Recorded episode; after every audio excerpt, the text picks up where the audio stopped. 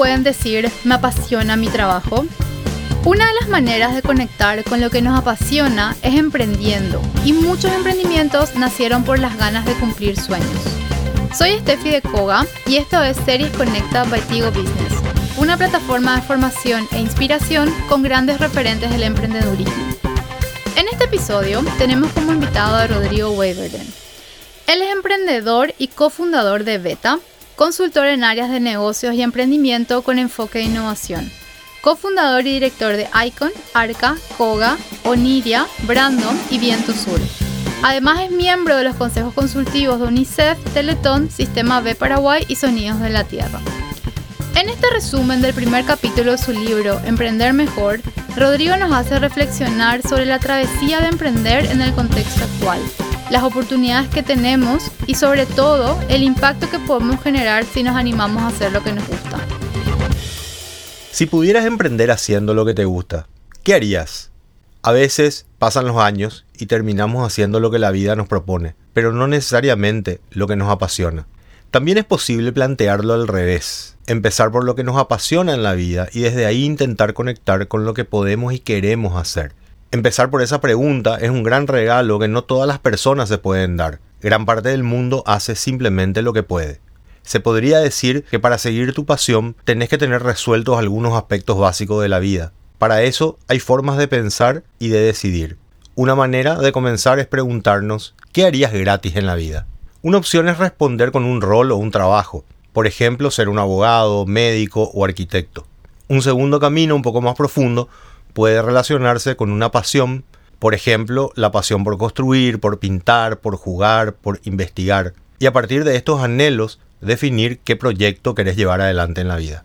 Incluso podemos conectarnos con un propósito más grande, como impactar positivamente en la vida de las personas, propiciar un cambio profundo en favor de nuestra comunidad o ayudar a salvar el planeta desde alguna causa o desafío global. Cada respuesta es muy personal y válida. Algunos podrán conectarse con algo que le apasiona y le gusta, otros con algo que les molesta, les duele y desearían que fuera distinto. Una forma de conectar con eso que nos apasiona es emprendiendo. Ahora bien, ¿cómo es una persona emprendedora? Más allá de su concepto empresarial o su aplicación de moda en los últimos años, emprender está relacionado a la condición interior de ser capaz de poner acción a una idea. El proceso comienza con algo que se dispara en nuestro interior. Todos podemos hacerlo. Entre creer y crear existe una relación directa. Ambos verbos, conjugados en presente, primera persona del singular se convierten en la misma palabra, yo creo. La capacidad de imaginar y la capacidad de actuar están estrechamente relacionados.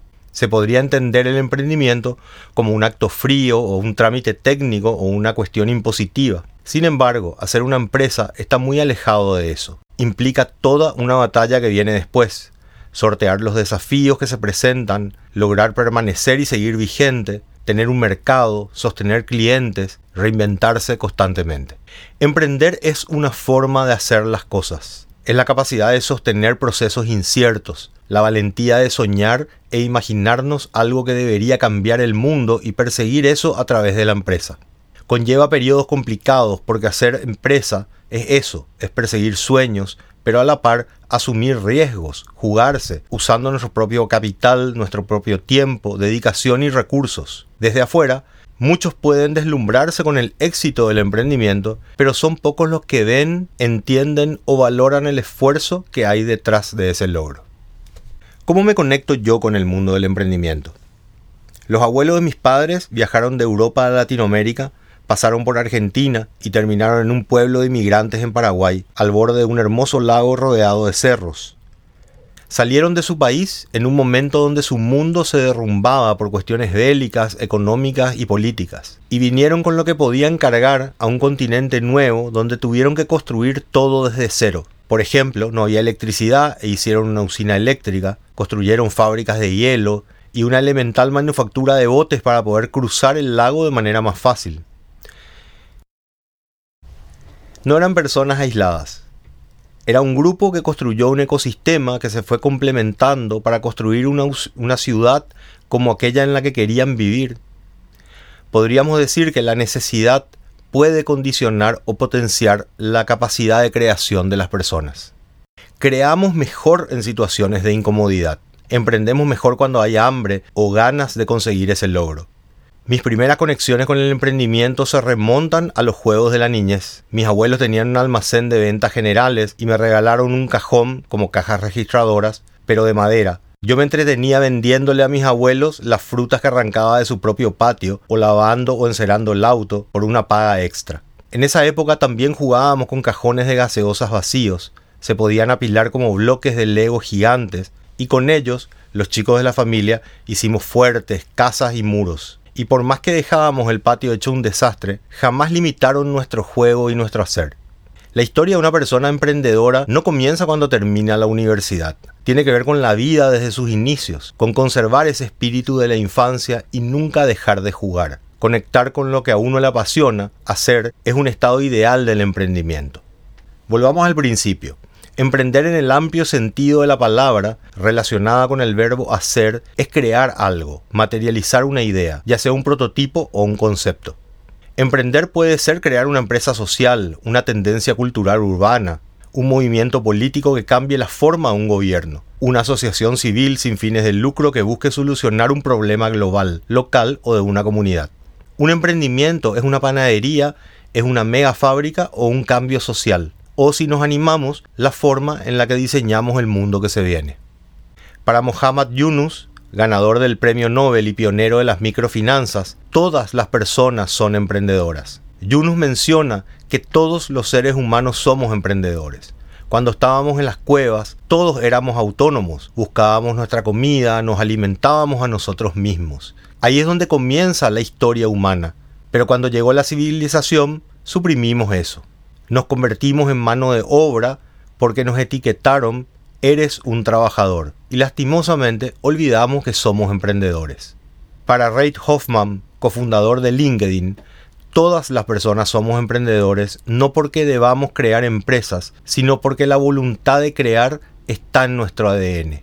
El emprendimiento está completamente ligado a cómo le damos forma al mundo en que vivimos. En este nuevo contexto, los grandes emprendimientos pueden venir desde cualquier lugar. Existen cada vez más garage y emprendedores con ganas de jugar globalmente en nuevos mercados. En la actualidad esto es más real y posible que antes. Lo importante es que para emprender se tiene que ser un hacedor, alguien quien le guste la acción.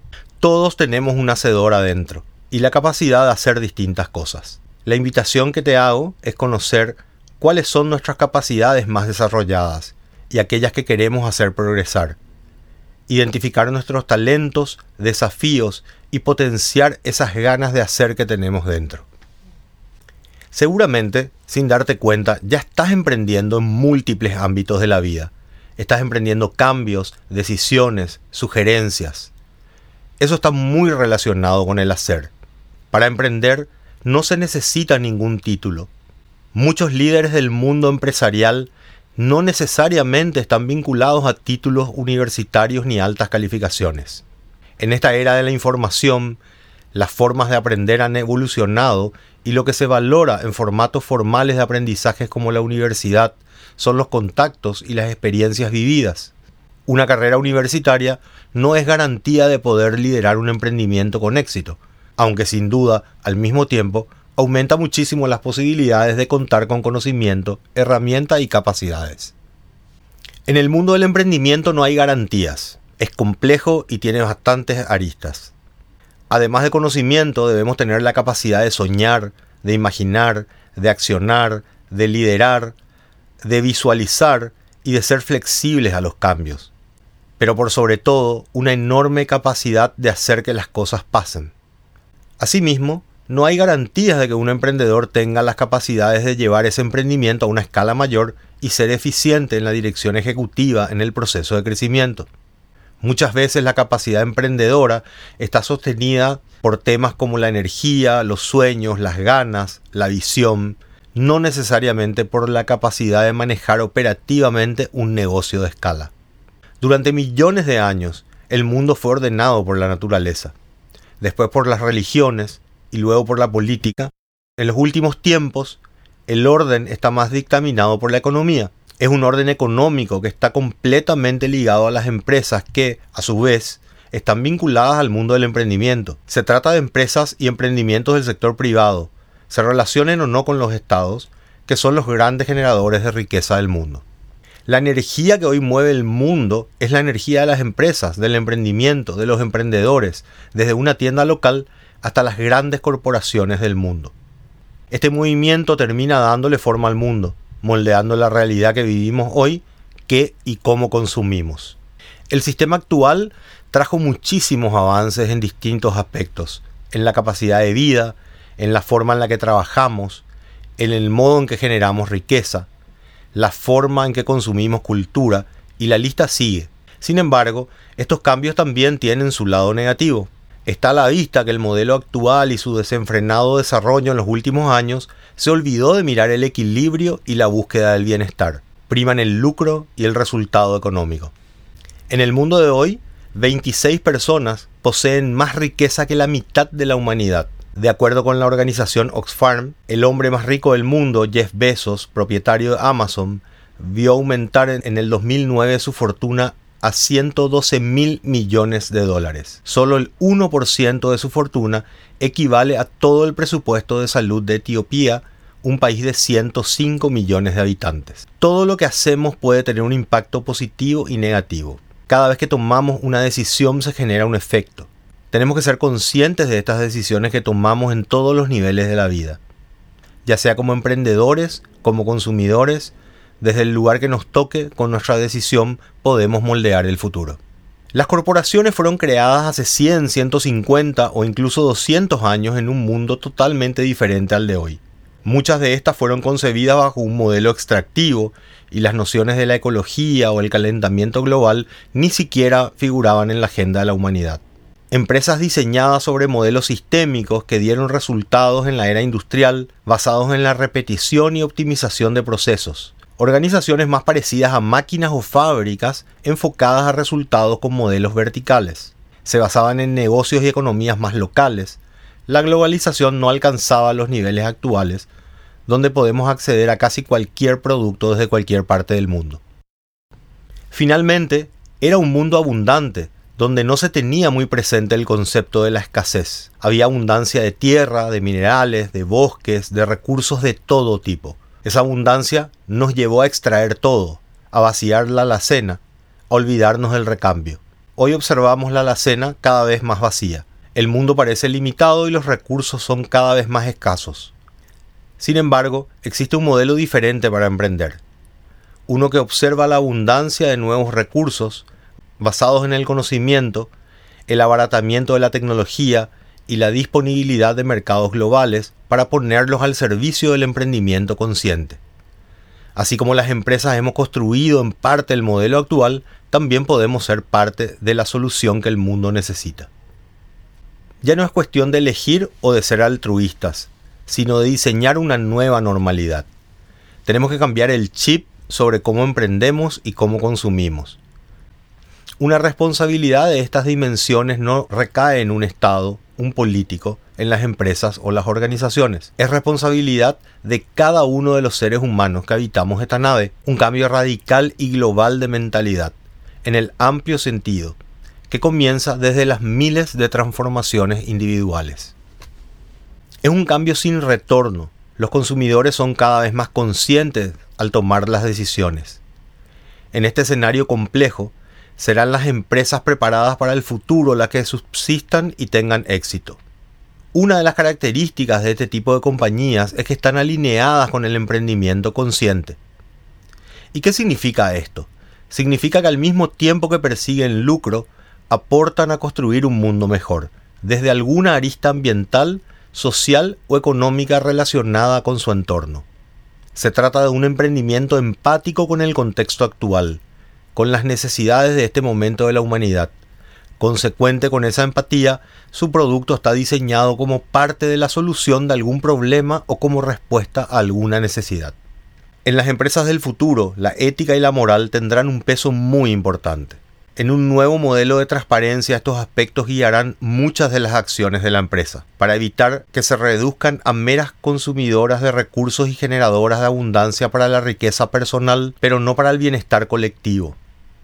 En los años 60 y 70, el concepto económico mundial estaba basado principalmente en el desarrollo. Ese fue el concepto que enmarcó la evolución económica y las cuestiones ambientales. La contaminación, el calentamiento global no eran temas de conversación. Si hay humo hay progreso, se decía. Una frase muy potente que nos muestra cómo se entendía el desarrollo en aquellos años.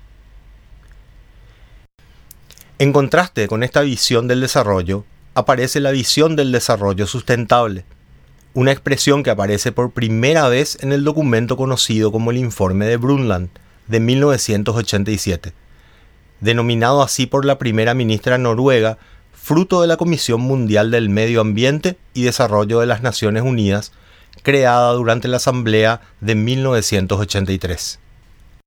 El desarrollo sustentable plantea buscar el bienestar económico, pero a través de un equilibrio entre la naturaleza, la sociedad y el uso consciente de los recursos.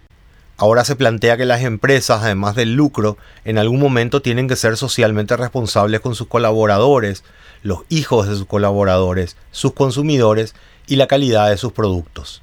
Esto se refuerza con el concepto de valor compartido de Michael Porter, que puede definirse como aquellas políticas y prácticas de operación que mejoran la competitividad de una empresa, al mismo tiempo que considera el avance de las condiciones económicas y sociales en las comunidades en las que opera. La creación de valor compartido parte de tres niveles. Recibir productos y servicios, redefinir la cadena de valor y mejorar el ambiente de negocios a través del desarrollo de clústeres. Años después sobreviene la siguiente capa, las empresas sociales. La más importante de ellas es VLAB o B Corp. Son las empresas B, que se plantean un modelo de éxito que ya no solo contempla el resultado económico como métrica válida del negocio, sino que tienen como objetivo adaptar sus procesos productivos para generar un triple impacto. Impacto social, impacto ambiental e impacto económico. El emprender es una forma de moldear el presente y el emprendimiento una herramienta que le da forma al mundo en que vivimos. Necesitamos un cambio de conciencia a nivel macro sobre la forma en cómo estamos emprendiendo. Volvemos al principio, el hacer. En este mundo tan consumista y apegado a lo físico que nos toca vivir, debemos generar una cultura de revalorización de lo intangible. Se prioriza la acción y se deja de lado que todo en la vida está determinado por conversaciones. El lugar que le damos a la idea, al pensamiento, y desde ahí comenzamos el proceso de moldear algo. La conversación es parte de la acción, parte del hacer. Tampoco podemos estar ideando para siempre. No pasar a la acción es caer en otra trampa. Es cuestión de encontrar un equilibrio justo. Además, para tener grandes resultados es importante tener una mirada global, entender el contexto actual, dotarnos de una mirada sistémica sobre lo que significa emprender en esta época. La modernidad implica abrir horizontes, mirar más el bosque que el árbol, y entender un contexto complejo que nos exige proyectar cada vez más escenarios, tener cada vez más herramientas y más variables, aunque no podamos controlarlo todo. La humanidad está viviendo un momento vibrante. Esta vibración nos está pidiendo algo, un emprendimiento diferente. Para hacerlo debemos entender dónde estamos parados y de dónde venimos. Reconocer el camino recorrido nos permitirá dar un salto hacia transitar a un modelo más sano. De eso se trata evolucionar, de crecer. Esto no es una crítica al emprendimiento tradicional, que es la consecuencia de hacer durante muchísimos años las mismas cosas en un contexto distinto. Con estas reglas jugamos hasta hoy y son las que tenemos que cuestionarnos si queremos un futuro diferente. Un buen emprendedor puede venir de cualquier lugar. No existen condiciones duras para esto. Es importante autoconocernos, entender en qué somos buenos para entender dónde no lo somos. Hay capacidades que no tenemos pero podemos adquirir asociándonos con personas que sí las tengan. Colaboradores o socios con quienes hagamos un mejor equipo. ¿Y vos, te animás a probar, a fallar, a volver a intentar, a no quedarte con las ganas? Si tenés una idea, te invito a que salgas a hacerla. Todos podemos ser emprendedores. Solo necesitamos soñar, imaginar, ser flexibles con los cambios y por sobre todo accionar, hacer que las cosas pasen.